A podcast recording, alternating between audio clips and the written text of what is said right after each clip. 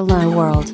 Replicant FM is a podcast by Kantaro and Omami, talking about various topics towards the universe and the future. It's time to talk. ちょっとランドスケープの話いろいろしましたが、はいゴーさんポートレートも、そうですねねポートレートも割と撮ってらっしゃって近頑張って撮ってますね。うんおお びっくり。今、シンクが鳴りましたね。はいそう、ポートレート。なんか、ツイッターで見たのが、はいこう、割と同じ処理の ポートレートばかりみたいな。なんかそんなツイートを見て、なんか日本のポートレートと結構海外のポートレートも全然違うし、みたいな話とか。そうですね。なんかを、していたりとか。ポートレートってそもそも何なのっていうところの定義が結構海外と日本だと違くて、うんうん日本だとなんか、とりあえずフレームの中に人物が多少でも映ってればポートレートみたいなうん感覚ではあるんですけど、うん海外ではやっぱ人の表情を撮るものをポートレートって呼んでるので、うんうん。確かキャノンの辞典かなんかにもなんかそんなこと書いてあって、はい。はい。なんか表情を撮るものみたいな感じだったんで、で日本だと表情とかじゃなくて、もうんうちょっとでも人が映ってれば、ちっちゃくても何でも、ポートレートって呼んじゃってて、うんうん。で、まあそれはそれで別にカルチャーでいいんですけど、うんあのー例えばインインスタグラムとかで、いわゆるフィーチャーって言われる、まあセレクトされて、はい。そのまあショーじゃないけど、うん。まあまあフィーチャーされる写真作品がいっぱいあって、うん。で、ランドスケープならランドスケープ、まあ、いろんな、は例えば夜の写真とか、うんいろいろあある中で、ポートレートのハブ、まあ僕らハブって呼んでるんですけど、うんうん。ポートレートのハブもいっぱいある中で、うん。やっぱり日本のポートレートのハブって、表情を撮るものってほとんどフューチャーされないんですね。へやっぱりちょっと雰囲気、まあ僕ら雰囲気って言ってますけど、雰囲気ポートレというか、はんはんなんとなく人がふわっと入ってて、はい。スマイルしてるみたいなうんうんとか、あと顔映ってないけど、なんとなく人がふわっと入ってるとか、はい。はい。まあ、僕は、あの、スナップに人が入ってるだけって言う言っちゃってるんですけど、もうどっちかというと風景画に近いような。あそうそうそうそう本来のポートレートとその表情っていうところもあんまり読み取れないような、そうそう表情が出ないような写真も、割と日本ではポートレートってそ。いううふうにでそれをやっぱり、その。いわゆるこう、インスタグラムのハブって、うん。こう、新しく写真に入ってきた子たちの指針となるものがやっぱ多くて、みんなそれ見てやっぱりわあ撮りたいとか、はいわあすごいなと思える、うん参考にするようなものを、やっぱりハブが選んでるわけで、うん。で、その選んでるものが、例えばグッドポートレートって言ってるハブなのに、うん。全然ポートレート、僕的にはポートレートと思えないようなものが多く出たりすることが、うん。なんか、要は若い人たちがそれをポートレだと思って撮ってんのってどうなのって思ってて、うん作品としては別にいいんですよ。そういう、はいあのカルチャーがあっていいと思うし、うんもちろん素敵な写真めちゃめちゃいっぱいあって、いいと思うんですけど、うん。その、ツイッターにも出したんですけど、じゃあ日本のポートレートのハブと海外のポートレートのハブのセレクトされてる写真を比べると、うん。もう全然違うんですよ。うん。これ違う種類ですかっていうぐらい違くて。僕も見ましたけど、全く別物 ですよね。あの、同じポートレートってジャンルのものとは思えないレベルの、うんだから差があるっていう。僕はその日本であれを別にセレクトするのはいいと思うんだけど、グッドポートレートってつけてあれをセレクトするのはいかがなものかなっていうふうに、うん。ちょっと思ってるっていう、まあ疑問を投げかけて、確かにそうです。で、これをポートレートと思いますかっていう、まあ、あの、アンケートすら取ってみたんですけど、実は言うと。あ、そうなんですね。はいインスタ上で撮ってみて、ストーリーでうん。うんで、まあ、6割ぐらいは、ポートレートでいいんじゃないかっていう人もいたんですけど、4割ぐらいは、いやこれはポートレートじゃないっていう人もいて、うん。で、実はそこで DM もかなりもらって、うん。うん。まあ半々ぐらいですかね。うんいや、これはポートレートでいいんじゃないか。なんで文句言うんだって人もいれば、うん。いや、もともとこれ疑問に思ってました。初めて、ねか海外のものも初めて見て理解しましたっていう人もいたし、うん割と DM はね、半々ぐらいだったですね、来たの。うだまあ、俺的にはそういう、みんなが知らなかったという、まあ知らなかったというか興味がなかったのかわかんないですけど、うん。海外の、いわゆるこう、ポートレートと呼ばれているものが少しでもうん。日本の人に知ってもらって、うん違いが分かってもらえれば、なんか、作品の、を考える上で、うん。なんか、あ、こういう方向性もあるんだって知ってほしいっていうのも正直あったんですよね。なるほどね。うん確かに。なんかそこで表示されてるから、まあ、それがポートレートの定義だっていうふうに思っちゃってる人もかないりっぱいいる。いるはずですから、ね。そう。で、うんそれを、それがなんて言うんだろう、先導してるというか、うん。今日本で、フォロワーがめっちゃいっぱいいるポートレートっていう人たくさんいて、ほでその方々が割とそういう写真が多かったりする人がいるんですよ。まあそうじゃない人もいるんですけど、うんそういう人が多くて、そういう方々が、やっぱ雰り、囲気ポトレ。雰囲気ポトレ。その雰囲気ポトレを、やっぱり実際に、その、ライブで公開して、はい。現像の仕方とか、めっちゃ公開してると、うん。みんな右へ習いで、うん。そういう感じになって、増えるわけですねそう、割とうんそういう感じで、まあ、今で言うと、白く飛ばして、はい。肌の感覚なくして、はいはいはい。ふわっと白くて、はい。まあと、とにかく白い。とにかく白い。とにかく白い白すぎるやろってぐらい白い。白い処理する。は全部それみたいあ、なるほどね。うん。な。なんか、多分それがいい、いいというふうにもてはやされちゃってるから、まあ、当然寄りますもんね。若い子たちで才能ある子ですけど、みんなそっちに寄りすぎちゃって逆に才能の目を潰してる気がしてならなくて、もったいない。なと、もっとチャレンジすりゃいいじゃんって思うんだけど、多分、インスタで生えないから、うんやらない。うん。もったいないみたいな。なるほどね。そのハブっていうのは、うんなんかそういうふうに投稿されたものを、なんかまとめるえっとね仕組みみたいなものです。すごい簡単に言うと、うん。なんか、フォトオブザデーみたいなイメージなんですけど、はあは要するに、えっ、と、例えば、えっ、と、じゃあ夜景ばっかりをセレクトするハブですと。はいハブっていう、まあアカウントなんですけど、あはい。アカウントですと。そうすると、えっ、と、前に、その自分のハブの名前のハッシュタグをつけて、例えばなんとかナイトビューとかつけて、はい。はい。そのナイトビューのハッシュタグをつけて投稿すると、彼らはナイトビューのハッシュタグを毎日見て、はいその中で良かったと思うものを毎日1枚とか2枚とかセレクトして、うん自分のハブで発表するんですよ。なるほど。そうすると自分の発表されたそのところに人がどんどん増えてって、はい。例えばそこに10万人のフォロワーがいたら、はい。自分がセレクトされると10万人の人にそれが届く、みたいな仕組みになってて、どんどん大きくしてってる。じゃあ、そういういろんなジャンルがあるパワーアカウントみたいな。あそうそうそうまあパワーアカウント的なノリですはいですね。そういう感じです。まさにそういうことですなるほどうんうんね。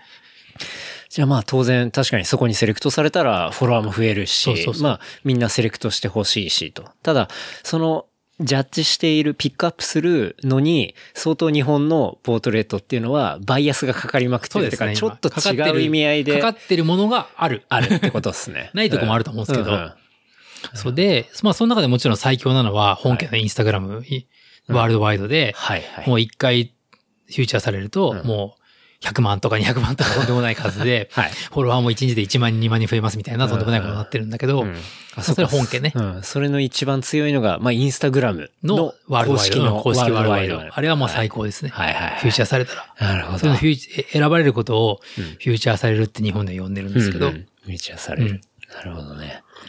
ちなみにゴーさんはされたことはありますか？いや、もちろんインスタグラム、インスタグラム公式はないですね。うんうんされてたら多分フォロワー人が多分10万ぐらいだ。でもなんかそういう、こう、普通のハブ。あ、ハブにはもちろん時々はフューチャーされてて、うんまあ、あの、いつもよく見てくれるハブもありますし、うんうん海外のハブも割とフューチャー。まあ、てか俺、タグ自体を、うん。たまあ、実はインスタグラムってタグ30個しかつけられないんですけど、うん。その30個をどのタグにつけるかによって、うん。見てくれる人も変わるじゃないですか。はい。で、まあ国内を主戦場にする人と国外を主戦場にする人と、うんまあバランスよく取る人と、いろんな人がいると思うんですけど、俺割と海外ハブを主戦場にしてて、はい。日本のハブはそんなにたくさんはつけてないです。まあ、つけてるとこもあるんですけど、そっか。どのハブにピックアップされたいかでつけるハッシュタグも変わるってことですもんね。それなんでかっていうと、さっきのコンテストの話じゃないけど、うんインスタグラムのハブの場合って、誰がセレクトするか書いてあるんですよ。そうするとその人のアカウント見ればどんな写真上げてるか分かるじゃないですか。うんうんそうすると、あ、この人だったらセレクトされたいなとかっていうのが見えやすいので、うんうんインスタグラムのセレクトはすごくこっち側で選ばれたい人をセレクトできるので、はいはいありがたいというか、なるほどね。うん。うんそんなにフォロワーが多くなくても、はいじフォロワーが多くないハブでも、うん自分がこの人だったらセレクトされると思うとこだったら全然つけていいと思うし、うんうん。結局自分の満足度なんで、そこって。なるほどね、うん。うん。アプローチしたい方向に自分の選択権があって、そうそうそうそう。できるってことですね。まさにそういう感じですね。うん。そのハブをやってる人って、はいフォトグラファーだったりするんですか？基本全員フォトグラファーですね。フォトグラファー以外多分やってないですね。へーなんなら。中の人とか会ったことあったりします？えっ、と、実際友達がいろんなハブの、はいえっ、と、セレクターになったりしてますね。へえ、僕は話はもらったことあるけど、お断りしてます。セレクターは。はい。大変なんで。あそのハブっていうのは結構何人かでじゃあセレクトしたりしてるってことですか？ハブによるんですけど、うん。全部一人で回してらっしゃるハブもありますし、はあはあ。の、7人ぐらいで1日一人状態で、曜日ごとに月曜誰々みたいな感じはいではいはい。回してらっしゃるとこもありますし、もう何十人ってハブが書いてて好きな時に好きなだけ、あの、フューチャーしてくださいっていうハブもありますしその辺はみんな自由であって、ピンキリですね。ハブをじゃあ作りたいってなったら、まあ、アカウント作って、そうそうそうそうまあひたすらピックアップして。そうですね。で、やっぱセレクトされるセンスと、うん。セレクトする人に、がどんな人かによってう、ん。増えたり増えなかったりするので、うん。うん。今多分日本だと面白いなと思うのは、うん。九州のサイさんっていう人がやってるうんロックスキャプチャーっていうところが、まだ割とできたばっかなんですけど、ロックスキャプチャー。はい。そんなにパワーないけど、はい。セレクトしてる幅が面白くて、ほなんか、なんつうんだろう。こう、とんがったものをちゃんとセレクトしやってて、うんうん俺は意外と好きなんですよ。う。ロックスキャプチャー。ー。なるほどうんね。。ボートレもフランドスケも関係なく、面白いものは全部ピックするみたいなスタイルで、はあだってオールジャンルスタイルで別に作り物でもいいし、うん。なローの写真でもいいし、うん。コラージュでも何でもいいから、うんうんかっこいいインスタグラムに上がってるものは全部ピックするみたいなスタイルなのへでー、結構ごったに感があって俺好きなんですけど。はあはあ僕なんかそのハブっていうものの存在全然知らなかったですね。うんなんかイメージ的にはあれですね、本当にアーティストがそれぞれいて、うんで、それをキュレーションするキュレーターがいて、なんかそこがこう美術館になってるみたいな、なんかそういう感じの役割みたいな。まあ、フォトグラファーが実際そうですかねやってるので、やっぱその、うんいいフォトグラファーがセレクトしないと人が多分集まんないっていうのもあって、うんうんある程度いいフォトグラファーがやってることが多いですね。うん。キュレートしてうまくそうですね。出して、そこがすごいパワーを持ってるから、そううまい循環が回っていくわそうでけですすね。ね。例えば、えっ、と、まあ、最近ちょっと僕のその相方、さっきちょっと、ちょっと話してた、うん一番一緒に写真撮ってる相方がいて、うん。相方がつい最近までやってたのは、ジャパンナイトビューっていう、うんもうやめちゃったんですけど、ちょっと結婚したんで、はいいろんなことがあってやめちゃったんですけど、はあはあの、結婚する前までやってて、あうん。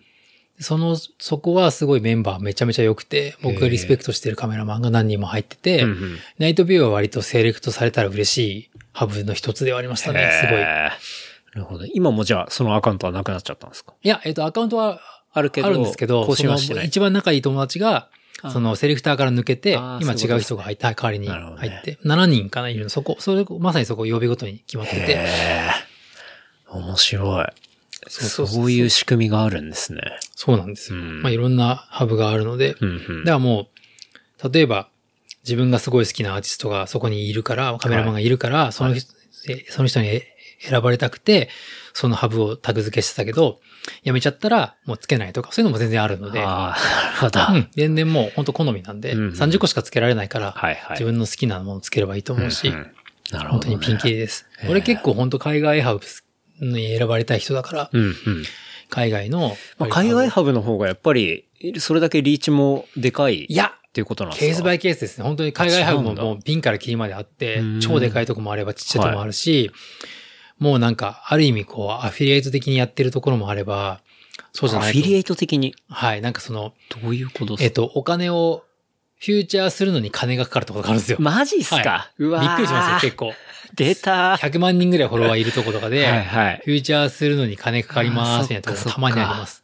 なるほど、ね。その代わりウェブサイトとかにも全部出すんで、みたいな。うんうんもう全部うんまあ、断ってますそれだけ、もう、ある意味そのハブがメディアみたいになっていあ、そうそう。価値があるっていうことですよね。メディアとして使ってるんですね、完全に。はあ有料メディアとして。そういうとこも海外にはあります。はあ。中にはなるほどね、日本ではそういうのあります？お金取って。日本で有料メディアはないんじゃないですかね。あ、今ないんですね、うん聞いたことないですうね。じゃあそこはやったら第一人者になれるかもしれないですけどね。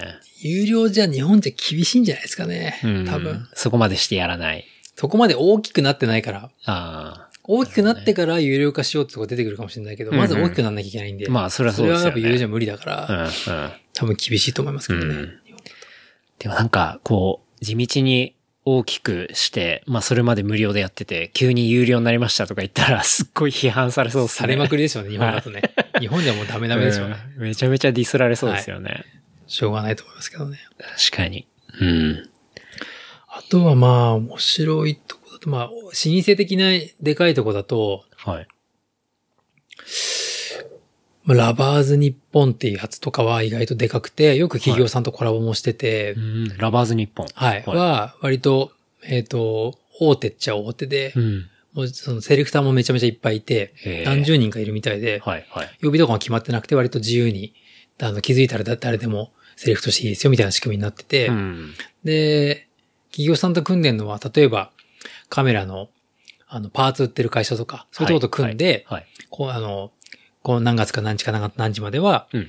その、例えばラバ、いつもだったら Lovers 日本ってタグなんだけど、そういう Lovers 日本、例えば、カニフィルターだったら、 Lovers 日本カニフィルター2018みたいなタグにしてて、うんうんそのタグつけとくと、うん。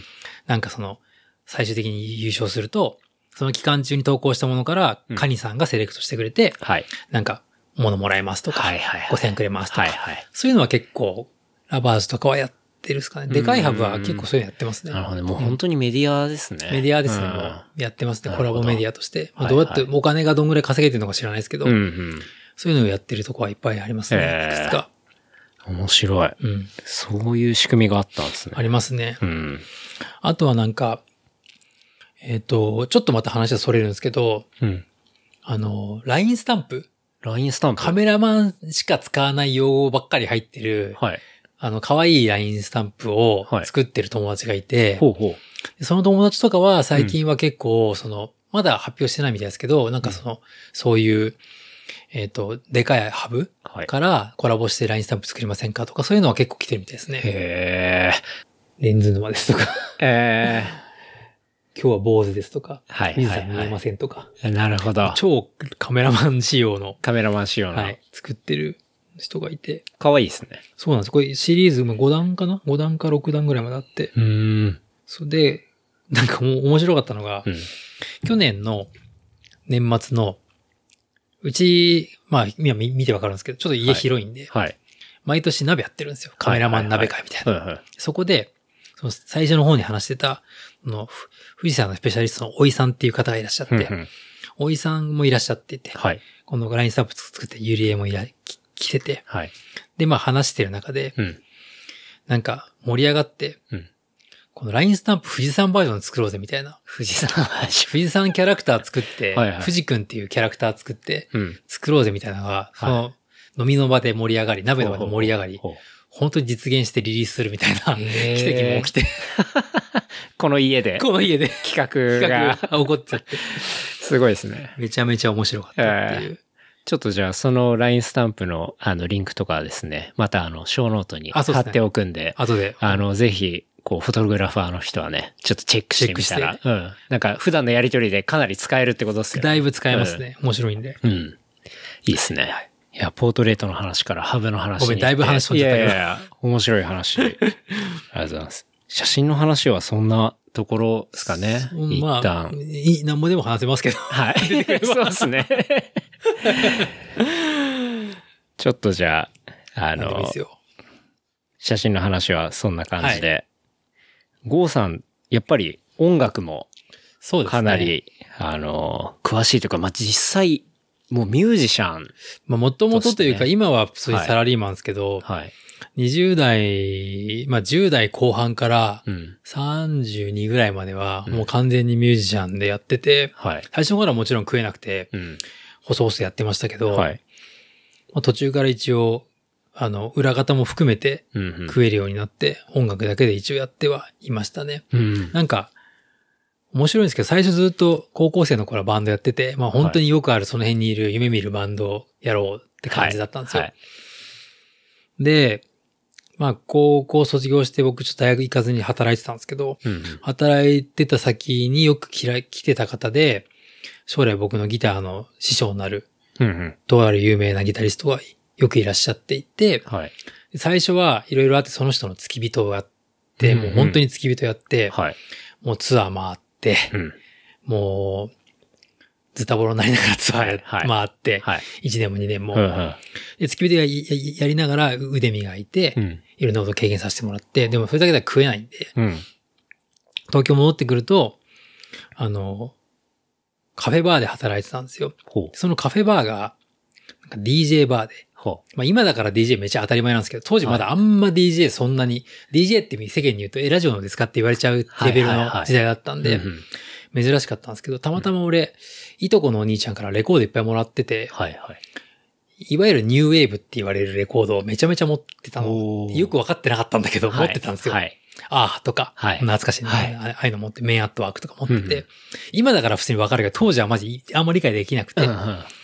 で、まあ、バイ、そこで働いて、まあ、バイトしているときに、あの、メインの DJ の人が来るまでの早い時間うんうん。が、あの、つまんないから、うん。お前レコード持ってんなら、やっとけ、みたいな。うすぐ軽い感じで、はい。いや、俺 DJ とかできねえっすよ、みたいな。楽器やってたから、うんあの、ちょっと軽く、出来上がってるレコードかけるなんて、うん。なんかダセえ、みたいな、ちょっと偏見があって。なるほど。楽器はちなみにあギター、ギターをずっ。とやってて、そうギターやってて。で、まあ、バンドもやりながら、うん。なんかバイトで DJ の活動もなんかやらせられて、はい。はい。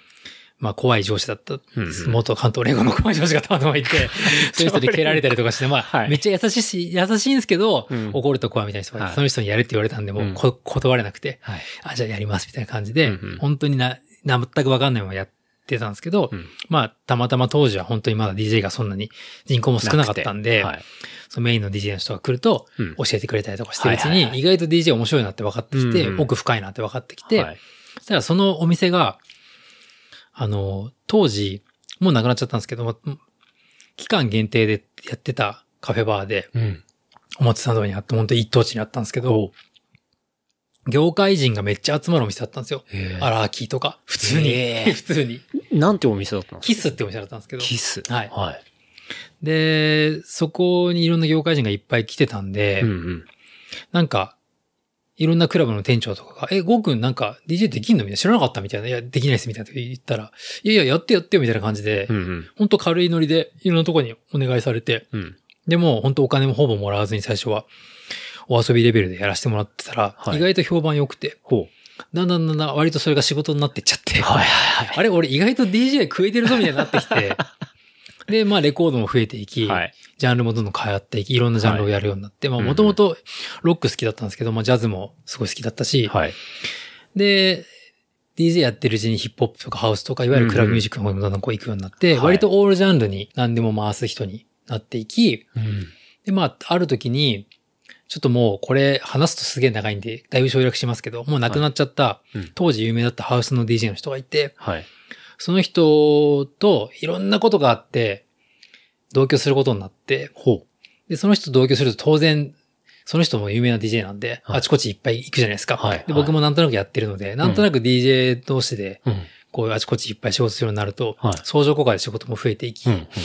まあなんかありがたいことに DJ である程度お金が食えるようになってきたんで、うんで、そう、で、まあ、そのギターの先生だった人のツアーもだいぶ終わっちゃって、うんそのバンドがちょっとこう下火になってきたんで、はいはいはい。仕事もなくなり、ちょうどいいタイミングで、ちょっともうバンドは一回ひ諦めて、はい。お DJ 食えんちゃうみたいな。はいで DJ 業に行った時に、うんクラブブームがドーンってきて、ブームが来たんですね。乗っかったんですよはいはいはい。で、もう雑誌に連載持ったり、NHK のテレビ出たり、ゴーさんですか？はい。やば。アホみたいに。雑誌の連載っちょっと表にて、ど、どんな、なんかね、地方の雑誌とかね、東京ウォーカーの地方版みたいなやつに、なんか東京発クラブシーンの今みたいなやつとか、書いたりとか、え、テレビとかも？でもなんか NHK の番組に、ちょはいっと D 若手で DJ 代表で出出たりとか、えちょっと表舞台にはい出させてもらった時期もあったんですけえど、はあはあで、まあイベントも自分でいっぱい打つようになって、うんうん。割と東京の若手では多分それなりに知られたうん。感じになって、はい一生懸命やってたんですけど、はいはい。逆に何年かしたら、あの、ブームが来すぎて、はい。なんかそれまでは本当に音楽好きで、うんとんがったやつがすげえ集まってた場所だったのが、はい。まあマスメディアのせいってのもあるんですけど、一般人がめっちゃ来るようになったんですよ、クラブに。そうする、と、どんどんどんどん求められるものも変わってくるし、はい受けるものも変わってくるし、うん。とんがったものが今度受けないんですよ。どんどん鈍くなってくるってことそうなんですよ。ますますになってくるんですよねは。あはで、今度箱側も。お金になるって目つけて、うんあの、新しい箱がどんどんできると、うん。そういう箱になってくるんですよ。はいはいはい。で、シーンがどんどんこう、マス化してって、うん。おもろくなくなってくるんですよ。客もつまんねえし、なるほどね。そう、音楽もつまんねえし、うんうんでとんがったことやると違うって言われるし、はい。でそうじゃないみたいなこと言われるわけですよね。で、そんなこともあって、なんかだんだんシーンがつまんなくなってきて、うん。結構 DJ も真剣にやってた時期もあったんですけど、途中でもう、あ、これちげえなと思って、うん。もうこれここで生きるとこじゃないやと思って、結構がっ28ぐらいだったかな？ちょっと記憶ないけど、うん。28ぐらいにばったり、もうちょっと、今年いっぱいでやめます、DJ みたいな。うんうん。本当に自分でやってる好きなパーティーだけやって、はいあとはもう受けません、みたいな。うんうん。もう一回バンドに戻ろうと思って。もう金とかどうでもいいやと思って、うん。仕事はあったんですけど、DJ 業全部捨てて、うん。もう一回一からバンドやろうと思って、バンドをもう一回始めたんですよ。ええなるほど。DJ はちなみに、結構どこの箱とかもう決まってめったちんですか？ゃやってましたね。レギュラーで持ってたのは、青山ループ、えっ、と、まあ、イエローで何ヶ月かに一回イベントやったり、あと六本木の名前も、名前も全然でも覚えてないですけど、六本木とか、西麻布とか、はいはい。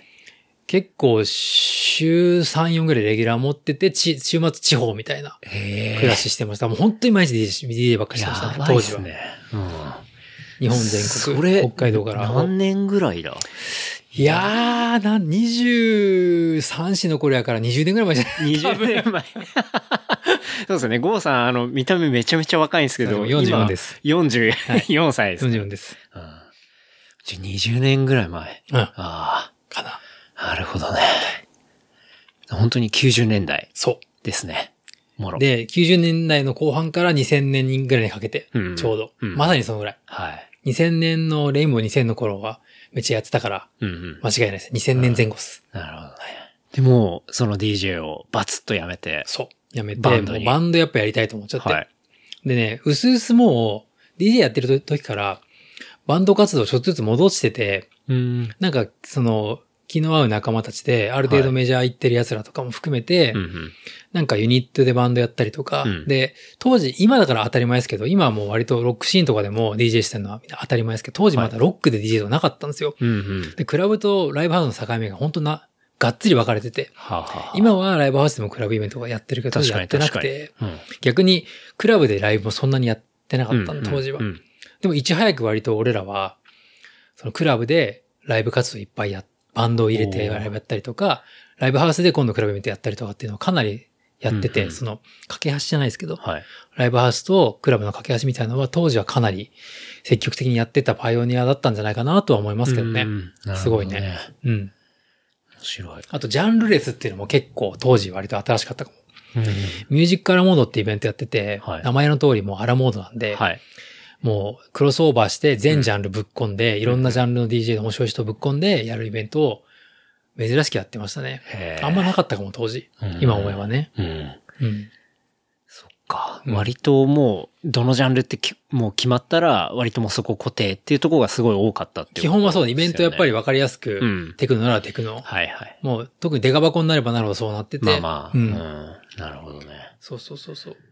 バンドに戻って、じゃあ結構、今でもやったりしていや、もう今はね、バンドドやってなくて、うんその時やってたバンド、まあ、最初にやったバンド、2個目にやったバンドが割と本気だというか、かちょっとずつうまくいって、うんうんメンバーにも恵まれて、はいまあ、メメンバーチェンジ多少あったにせよ、はい恵まれて、一応、ある程度、下北沢周辺では知られるバンドになり、うん。まあ当時インディーズ番組とかいっぱいあったんで、はい。インディーズ番組とかも出してもらったりとかして、はい。はい。まあまあ名前も売れて、えまあ、そうっすね。あの、結局ダメだったんですけど、当時、えっ、と、ソニーさんの参加に一応入れてもらって、インディーズー、の。えー、で、まあ、最終的にソニーで来年デビューするかどうかのファイナルで、俺らか、うんもう一個ちょっと名前言えないですけど、はい。とある女の子か、はいどっちかみたいになって。で、まあ最後俺ら負けちゃって。で、その女の子の方がデビューしたけど、もう売れず、ああ、そう俺ら買っときゃよかったのにと思いながら 見てたんですけど、へえ。みたいなことがあって、うんで、俺逆にそこでもう自分のバンドとしての限界をちょっと気づいて、うんうんこ。の裏方、はいまあちょいちょいもらってたんですけど、CM の曲作ったり、はい。あの、有名なアーティストのアレンジやったり、うんうん。そういうのやって、コツコツお金を稼いでるくらいに、割とミュージシャンでもだんだん食えるようになってきて、うんうん。まあ、裏方業さ、アレンジャー兼作曲家みたいのをうんうん。かなりやるようになって、へえ。そこでまあプログラム学んで、はい打ち込みもできるようになって、はあはギター、生楽器だけじゃなくて、打ち込みも踏まえて、やって、まあ、仕事になってったっすかね。うーん。じゃあ結構その、まあ音楽裏方の仕事っていうのは割と長かったんですか？長かった。うん。結構やって32ぐらいまでやってたんで、はいはい。結構やってましたね。意外と食えてましたね。うん。ただやっぱ大変なのは、自分でクリエイトしなきゃいけないし、うん結構レコーディング、例えばアーティストのレコーディングとかだと、はい。あの、根詰めるんで、うん。その根詰めてる間何も営業できないんですよ。もう作り続けるしかなくて、はい作って直して作って直してで、うん終わった瞬間、ゼロになるんですよ。はいはいはい解放されてお金もらえるけど、うん次の営業ないみたいな。うんうん次の話来るまで、うんまた自分で営業かけに行くみたいな。はいはいまあ、このタイミングよく話が来ればいいんですけど、うん。そうそううまくいくわけないので、こもってると表出ないからさ。確か営業できないし。なんかそこが営業できるパートナーとかがいればいいかもしれないですけど、なかなか一人でやってるとそういうわけにいかないですもんね。うん当時はもう完全に個人だったんで、そうできず。なかなかこう、自転車営業的、自転車創業的な。そうそうそう、完全にそう。で、それをやってて、まあある程度やってて、まあ食えてはいたんですけど、やうんギリギリで食えてて、うん。やってる時に、まあそういう仕事もしてたし、ある程度そういう芸能も芸出入りししてたこともあって、うん。業界にたくさん友達がまあできて、はいはい。で、まあ俺サッカー見るのめっちゃ好きで、はい。まあやるのも好きだったんですけど、見るのもすごい好きで、サッカー詳しかったんで、で、なんか友達同士でもとあるミュージシャン含めて、うん。友達としてなんかフリーペーパー作ったりとか、はい。あとメディアを自分たちでやるようになって、ほうほで、そのメディアの中で俺が書いた題題材っていうのが、サッカーと戦争、サッカーと民族みたいな、サッカーと政治を絡めたのをずっと連載も自分で作って、面白い。で、それで結構書くことにハマっちゃって、はいはい。調べていくの面白いなと思って。うん。ほんで、まあ、ドイツワールドカップ2006年、はい。ドイツワールドカップの時に本出したいなと思って俺、サッカー本。ふざけた話なんですけど、今考えたら。いきなり本出してサッカー本だ。出してえな、書くのにハマって、はい。出したいと思って、で、友達の会社でうん。本作ってる出版関係の、出版とでデザインやってる会社があったんで、そこはに、ちょっと、俺の本出してくんないって言いに行ったら、いや、これからウェブだみたいな、本は売れねえぞ、これからみたいなこと言われて、で、じゃあ、この企画を全部ウェブに落とし直そう、つって、うんうん。まあ自分なりに落とし直して、はい。でたまたまその会社が、マイクロソフトさんとお付き合いがあったんですね。はい本当に偶然。ほう。で、もう俺そこに、ミーティングに、全然関係ないミーティングに、はいまあ、ついてって、はい。でミーティング終わった後に、うんそこの担当者の人に、はい。5分ください、っつって、うん5分間の間に、うん実はもうすぐあるに、あの、ドイツワールドカップに対してうんうん。企画があるんですと。はい。よかったら読んでくれ、っつって、資料をお渡しして、はい。もう俺の適当な資料ですよ、当時だから。はあはあ今だったら考えられない資料なんですけど、はい作ってお渡しして、はい。で、まあ、待ってたら、うん。なんか部長にめちゃ気に入られて、ほ全部採用みたいな。う。ええ。なんで、はい2006年ワールドカップの時に、うん。マイクロソフトのウェブサイト、当時 MSN っていう、まあ、MSN の、はいはい。あったじゃないですかありましたね。まあ今もあると思いますけどね。あああんのかな？はい。あそこのサッカーコンテンツほぼ俺が全部作ったんですよ。マジっすか？マジマジマジ。ええ。で、その中が、まあ当時黄金のカルテットだったんで、はい。元日本代表のサッカー選手では中盤を張ってた人と、い。うん。これから今、じユースで、これからトップに上がる代表、うまあどっちも有名な人なんですけど、うんその人たちが対談するみたいな企画で黄金のカルテットを切るみたいなやつとか、はい。あと、これは偶然当たったことだったんですけど、当時監督 G かな、うん確か。だったかな、確か。で、えっと、オシムの、あの、元代表監督のオシムさはい。んがまだジェフの監督だった時かな。うんうんで、オシムの言葉を書いている木村さんっていうライターさんが同じサッカーチームに俺いて、はい。仲良くて、うんで木村さんって旧ユーゴスラビアにめちゃくちゃ詳しい人で、ほうほう。旧ユーゴの、まあ、スポーツ選手とかめっちゃ追ってて、はいオシムさんもその一人で、うんそれでオシムの言葉を書いたことがあった人だったんですよ。なるほど。で、当時日本がクロアチアと戦うのが決まってて、はい。なんで、クロアチアって旧ユーゴスラビアなんで、はい。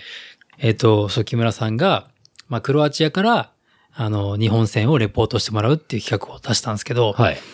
で、まあ、それはそれで普通にまあ、レポートしてもらって、うん代表戦が、まあ、ワールドカップ終わって、はい惨敗のジーゴジャパンだったんですけど、はいその後に、オシムが代表監督になるんですよ。うんうん。奇跡的に。はい。でもそのコンテンツが跳ねるんですよ。ドカーンっていきなりで、マイクロソフトから、お、なんだこれってなって、うんお前何者だよってなって、はい突然、あの、マイクロソフトの仕事がドカドカっと俺に来るみたいなことが起こり、えーそのサッカーコンテンツのマイクロソフトの仕事が来るね。そう。はい。で、なんか、そっから、じゃあいろんな、まあ向こうからすると、僕はその製作会社の一員としてうん。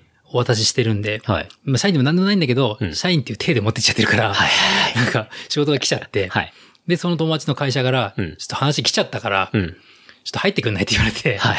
ええみたいな、俺ミュージシャンで食えてるし、別にうんそんなやることないしって言ってたんだけど、はいもうなんか、でもそんなこと言われても、もう指名で話来ちゃってるから、確かにもうマイクロソフトが天下の、そう 仕事が来てますからね。うん。まあ、サラリーマンになるとか想定してなかったんで、はい。いや、そんなんだって俺仕事あるし、うん。つって、結構無茶ぶりしたんですよ。はいじゃあ例えば、絶対断られるつもりで、いうん。やもう俺車じゃなきゃ嫌だから、うん。あの、パーキングくれとか、はい。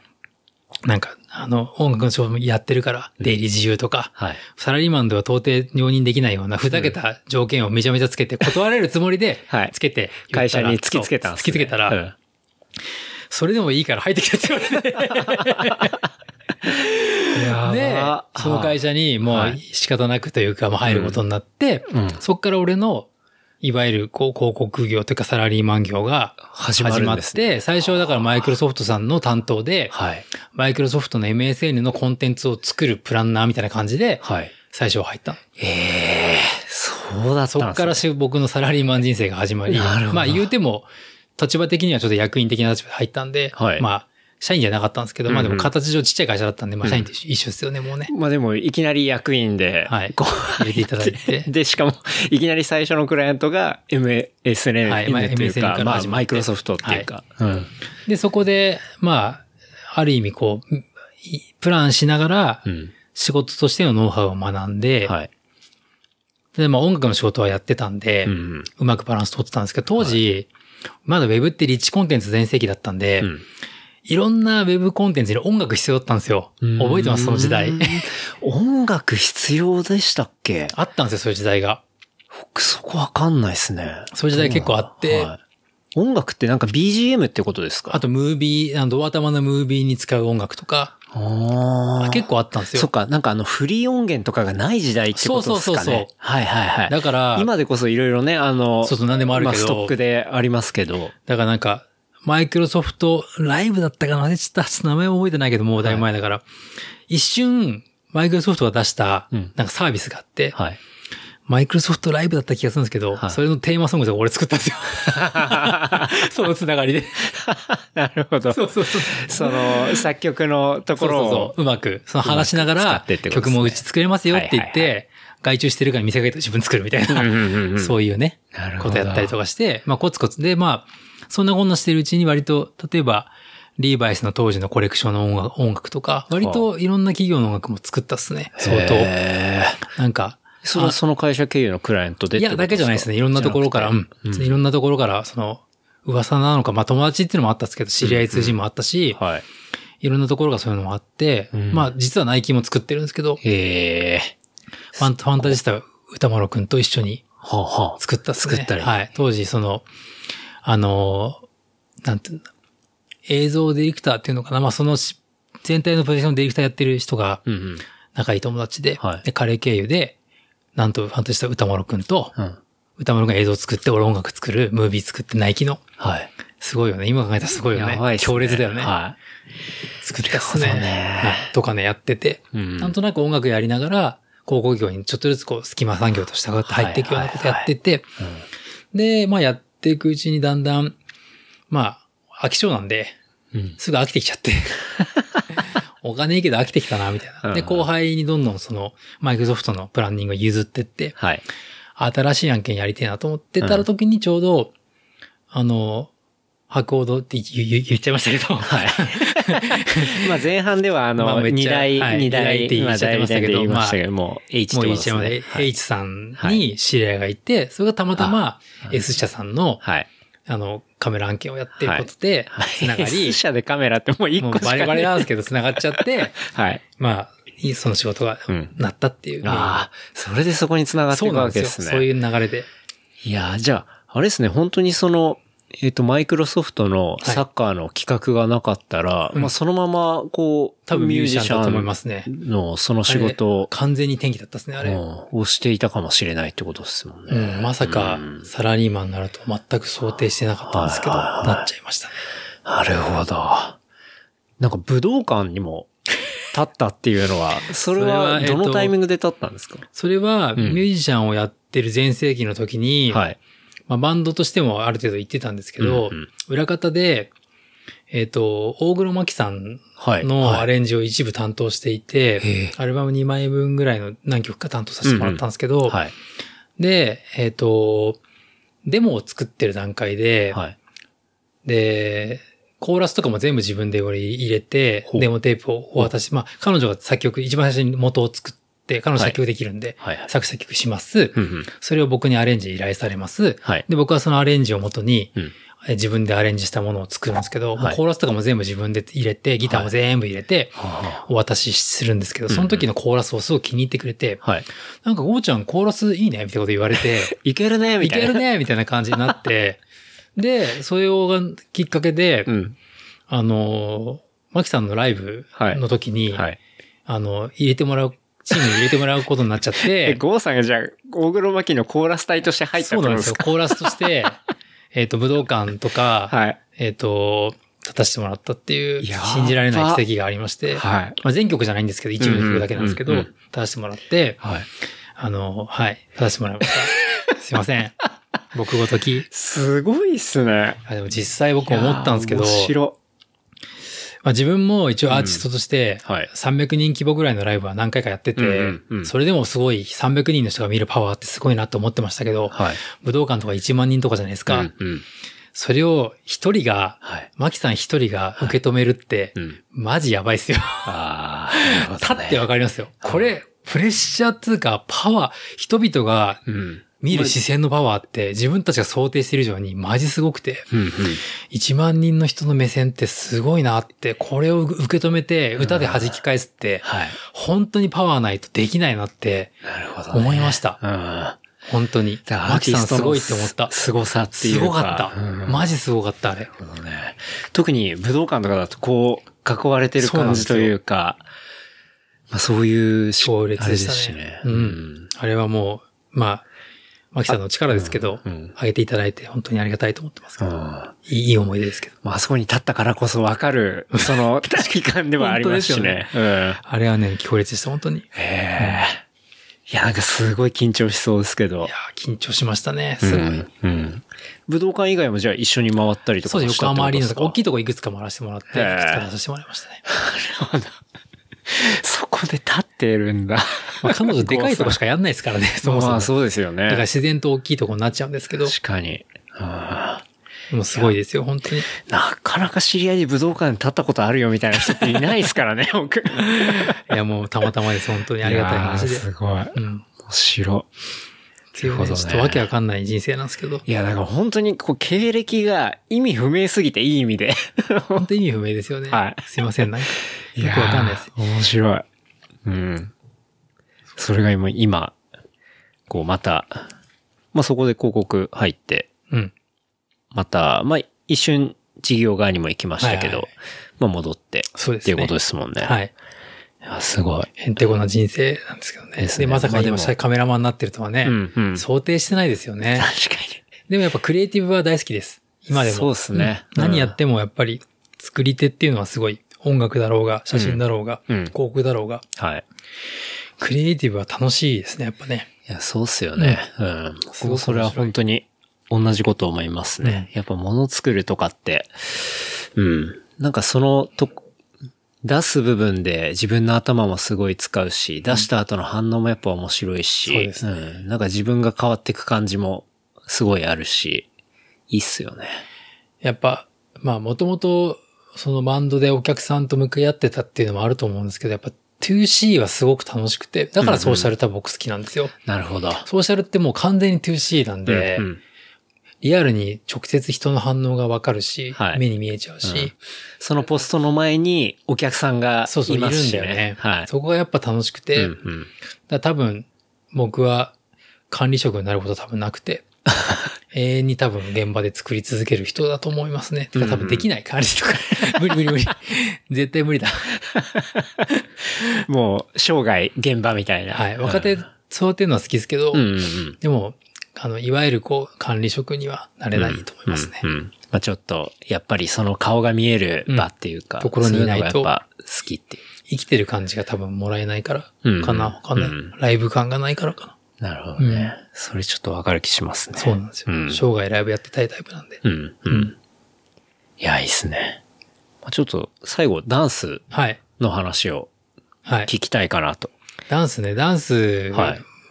はいスター、ダンスの前にもともと僕、まあ今は認知されてるけど、い。レッドブルとかでやってて、いわゆるサッカーのフリースタイルってあると思うんですけど、はい。まあ今はやってリフティングで技いっぱいやるのをフリースタイルって呼んでるんですけど、当時はまだ名前がなくて、は僕やってたんですけど、あやってたんですね。実ははい、日本でまだ全然やってる人いない中、本当に草の根的にやってたんだけど、当時はでも、リフティングとあと、えっと、すごい足技をグランドムーブって呼ぶんですけど、うんうん地面に置いてボール転がしてすぐ足技をするのも、ワンセットでうん。フリースタイルと呼ばれていて、はい。えっと、オオランダにうん。アッカマガジンっていう集団がいて、ほう。アッカマガジン。はい。うんもうまだやってるかわかんないですけど、バスケのアンドワンってわかります？アンドワンっていう、はい。あの、ストリートバスケの集団で、すごい見せるプレーをうん。しながら勝っていくストリートバンドが、あの、バスケの。バスケの集団があって、はい。それって、バンに乗って、でかいバン、バスかな？バンに乗って、うんうん。アンドワンって書いたバスに乗って、で、各そういう、あの、地域を回って、そこで人を集めてプレイして、はい。面白いやつがいるとピックアップして、どんどん人足してって、アメリカ中をこうやって回ってる AND1 っていうチームがあって、はい。ミックステープっていう、まあ、ヒップホップにつながってるうん。ヒップホップの音楽かけながら、はい。バスケやって、はい。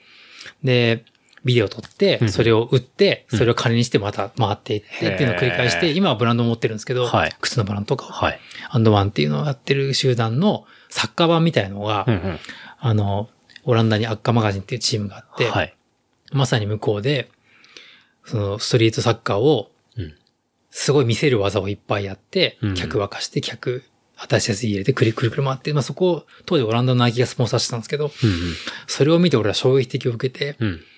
なんだこれと。これだとやばい。絶対これやった方がいいっつっうんて。それいつぐらいの話ですか？いやー、どんくらい前だろう、あれ。それは音楽をやってる時やってる時やってるの時話ですかやってる時 DJ とか。やってる時やってる時。ああ、じゃあ、まあ、結構前です20ね年とか。はい前ですね。うん。で、当時、東京には、もう俺すぐ調べたんですけど、はい。まだミキシー時代ですよ。うん。あの、東京に、調布？はい。調布の高速道路が交差してるところの下に、うん即下っていう、本当にストリートサッカーを始めたばっかりの集団がチームとして発足してて、ほう。高速の下でやってるから即下って言うんですけど、はい。本当6、7人で、あの辺に住んでる仲間たちで、うん。そのフリースタイルとか、ストリートサッカーを始めてたチームだったんですよ。はい。はい。そこに俺もういきなり行って、ほすいません、つって。う。はい。はい。即下っすかつって。即まあそうこう行く俺も俺なんですけど、はい。で、俺もあのすげえやつ学びたいっす、みたいな。うんうん覚えたいっす、つって入れてもらって、ほう。まあみんなまだそんなに始めて間もなかったんで、そこまでみんな上手くなかったんですけど、うんみんなでこうスキルアップしてって、はい。はい。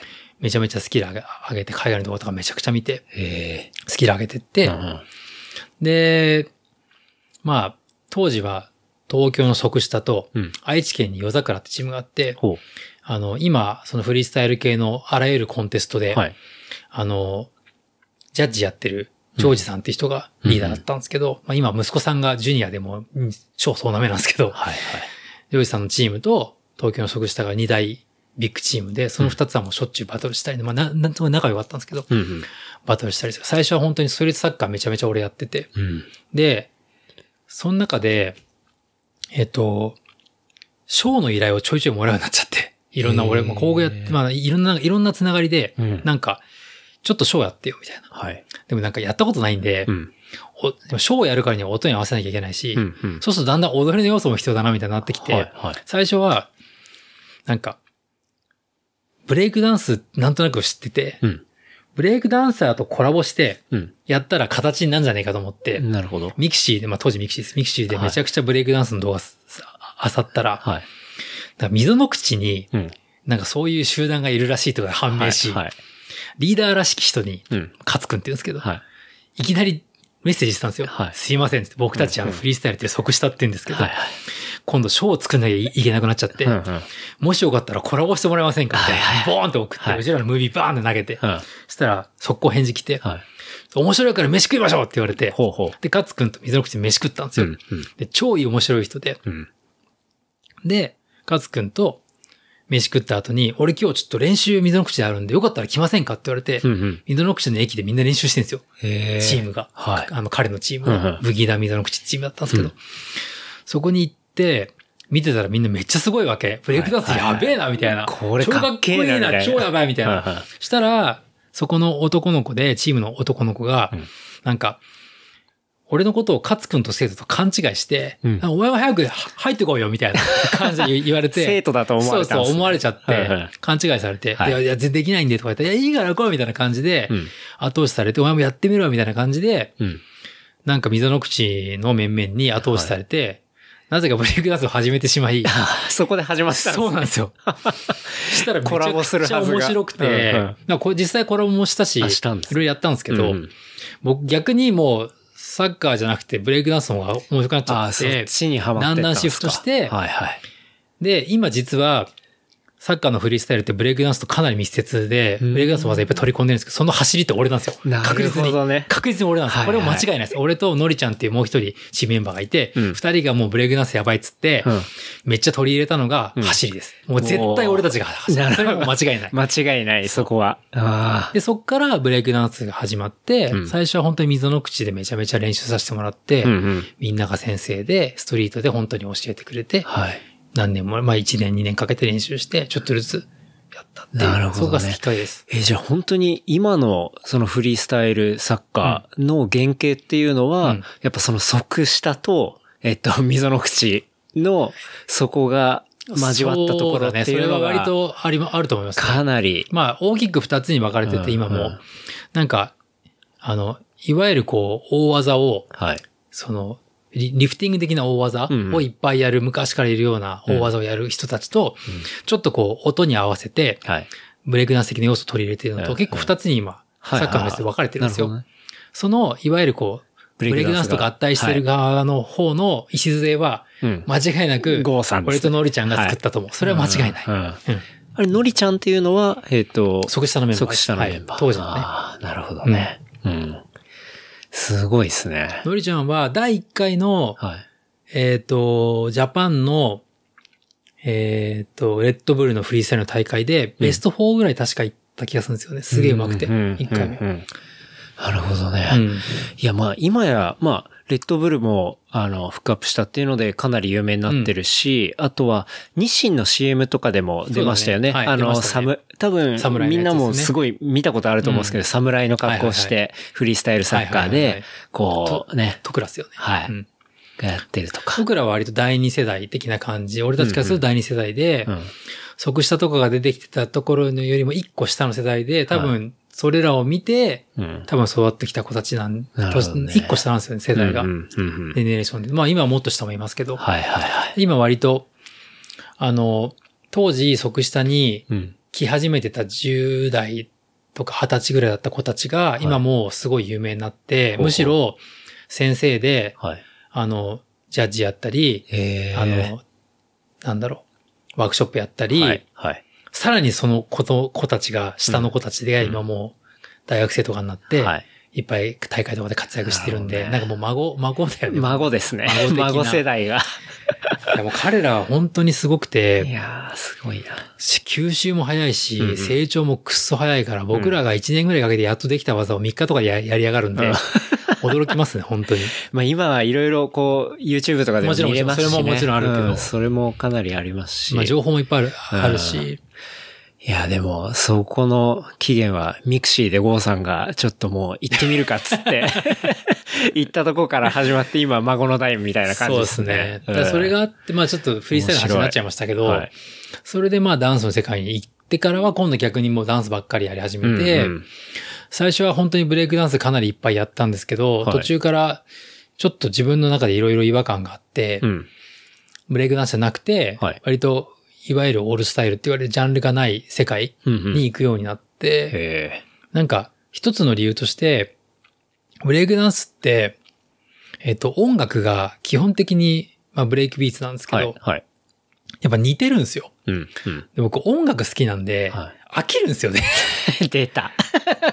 飽きやすい。でも、もうなんか練習しててもはい飽きてくるから、だんだんブレイクダンスじゃない曲とかで練習し始めると、うんうん今度なんか俺はいいけど、うん一緒に練習してる子たちが、なんかそれだと踊れなくなっちゃう。無理じゃねみたいな。そうそうそう。違うってそうするとなんかだんだん違うなと思い始めてきた時に、なんか、きっかけがあって、俺、海めっちゃ好きなんです。まあ、あの、僕の、あの、アカウント名エンドレスサマーなんですけど、そうですね海めちゃめちゃ好きで、うん。で、よく夏になると、一人で海に行って、誰もいない、うんあの、マイナーな海に行って、はい。で、風に当たって、海辺で芝生の上とかで、うん。裸足になって、目つぶって、こう大地を感じてると、なんかこう風の音とか波の音とかがだんだんこう音楽に聞こえてきて、うんうん。で別に踊るっていうか揺れるんですよ、体が。ふわーっと。とで、そうすると、これ勝手な俺の想像ですよ。うんなんか、大地のエナジーを吸ったものを自分の体に吸収して、うん吐き出してる、また地面にこう足を伝って戻っていくイメージがすごくあったんですよ。はいはい。で、たまたま、ダンス系のイベントで知り合った、りょうすけさんっていう、まあ、ポップの世界でめちゃめちゃ、まあ、当時、昔はランページっていう、もう凶悪ヒップホップグループにいたんですけど、今はポッパーで、はい。すごいもう超有名、超大御所なんですけどりょうすけさんっていうダンサーさんがいて、りょうすけさんと知り合って喋った時に、うんうんなんか俺その話をしたんですよ。海でそうなんだよって言ったはいら、りょうすけさんが、俺そういうワークショップやってるよって言い始めて、ええと思って、何それって言ったら、はい。なんかりょうすけさんは、その、うん。地面からエナジーを吸って体に入れたものを、うん体の中でエナジーを動かして吐き出すって人間の当たり前の行為なんだって言い始めて、実は歩くって行為も、うん。こう右足左足で歩いてる行為って、後ろ足で踏み、踏むときに、じ地球からうん。地面を吸って、またこう、前足で出すときに吐き出してこう繰り返してるから、歩くって行為はうん、エナジーの地球と足のキャッチボールだって話をしたときに、おーって思って、なるほど。はい。やべえな、この人と思って。うんうんうんで、その人のワークショップ行ったら、まあ、要するに体幹とボディバランスのワークショップをひたすらやってそれって、すべての体の動き、まあ、ダンスだけじゃなくて、うん本当にすべてのものに通ずるうんものなんですね。それをすごい彼は一生懸命、ダンスとして教えてるっていうよりかは、うんダンスの基礎となる部分として教えてたんですよ。へで、そのワークショップに僕すごいもう感銘を受けち。ゃって、はい。で、オールスタイルっていうものとかに行く前に、うん。まずこれを自分で少しでも吸収したいと思って、はい結構一年近く彼のワークショップにめちゃめちゃ通って、うんうんで、もう少しでもと思ってこうはい吸収して、で、だんだんそれやっていくうちになんとなく自分のオールスタイルのなんか礎というか、はいだからあんま俺、こうロック、ロックとかポップとかうん。習ってるわけでもなくて、うん。りょうすけさんのその体感ワークショップみたいなのめちゃめちゃやってる中で、うん。なんとなくそれっぽく踊ってるだけなんですけど、ななんで逆に言うと本当にフリースタイルって感じなんですけど、はいはいはい。形がないんで、なるほどね。みたいな感じで割と踊りを楽しくやっていくうちに、そうすると音楽も自由になってくるので、うんうんうんうん。この自分の好きな曲で踊れるうんうんし、やっていくうちにどんどんジャンルも友達もどんどん変わってって増えていって、はい。ブレイクダンスだけじゃなくて、うんいろんなジャンルの仲間たちと仲良くなって、うん、うん今度バトルで出るときは、ブレイクダンスのバトルじゃなくて、うん。フリースタイルのバトルだったりとはいはいか、はい。変わってきて、ダンスの世界でもそういう風になってったっていう感じですかね。うん。なるほど。さっきの最初の方のこう写真で富士山からこういろんなジャンルに広がっていくみたいな、こうどんどんフリースタイルになっていくみたいな感じでなんかちょっと、まあ一緒っすね。うん、結構流れが似てて、なんか、ねうん。でもその幅が広がるところで、やっぱ当然関わる人も増えるし。そうですね。やっぱいい出会いがどっかで、うん。ありがたい、ラッキーだと思うんですけど、その富士山みたいな存在っていうのがその、えっ、と、ワークショップだったり、そ、そうう。りょうすけさんがいて。っていうことですよね。ラッキーなことに、そういう素敵な出会いが必ずあって、その人のおかげで、うん素敵な、こう、コネクションと自分の動きができるようになるっていうのは正直ありますね。なるほどね。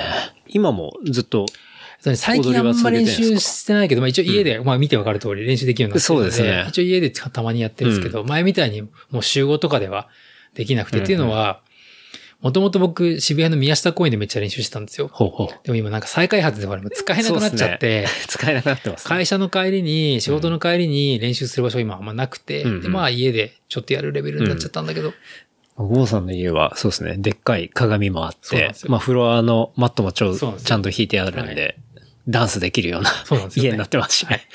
なるほど。そうなんですよ。いや、面白い。まあ、なんだろう。まあいろんなダンスあるし、はい。みんな結構ダンスっていうとハードル高そうに見えるんですけど、うん。ぶっちゃけ、例えばですけど、クラブとかで、はい。くっそ酔っ払ったあんちゃんとかが、はい。別にダンスとか踊れないけど、うん。なんか酔っ払った勢いで踊ったりするじゃないですか。うんうん。意外とああいうのが乗れてたりするんですよ。はあ、本能のままに。本能のままにそうそうそう全然あれでよくいろいろ受け入れ。れて、もう自由に踊るみたいなね。なんで別にかっこいいとかかっこ悪いとかう、ん。じゃないんですよね。うんうん。あの、まあ、俺の場合特に先生になりたいとかプロになりたいとか思ってるわけじゃないから余計そうなんですけど、うんうん。もう、あるがままに踊りたい時に踊って、うん。なんか、ゆすりたい時に体ゆすれば、はい。なんか、ライフスタイルの一つなんで、うん。80歳になっても多分踊ってると思うし、なるほどね。怪我さえしなければ。はい。いいですね。なんかそう言って結構もうダンスの中にいる人たちは割とこう今学校とかでもダンスって科目になってたりするじゃないですか。なっちゃいましたねああいうのはどう思ってるんですえっ、と、人によるですけど、もうさすがにここまで土壌できちゃったんで、みんなもう普通に、あ教えてるっていう、もう本当に多分事実として受け入れてて、かなるほど。うん。積極的にもやっぱお金になるので、はい、はい。それで言って食えてるダンサーがいっぱいいることは、うん僕はいいことだと思いますけどね、すごく。うんまあ確かに。うん。うん。なんか好きでも食べれなかったら結局なんかやめちゃったりっていうことだと、まあ育たないですしね。まあそういうのがあることで、ちゃんと、まあうまく回ってるっていうか。ははと思いますなるほどね。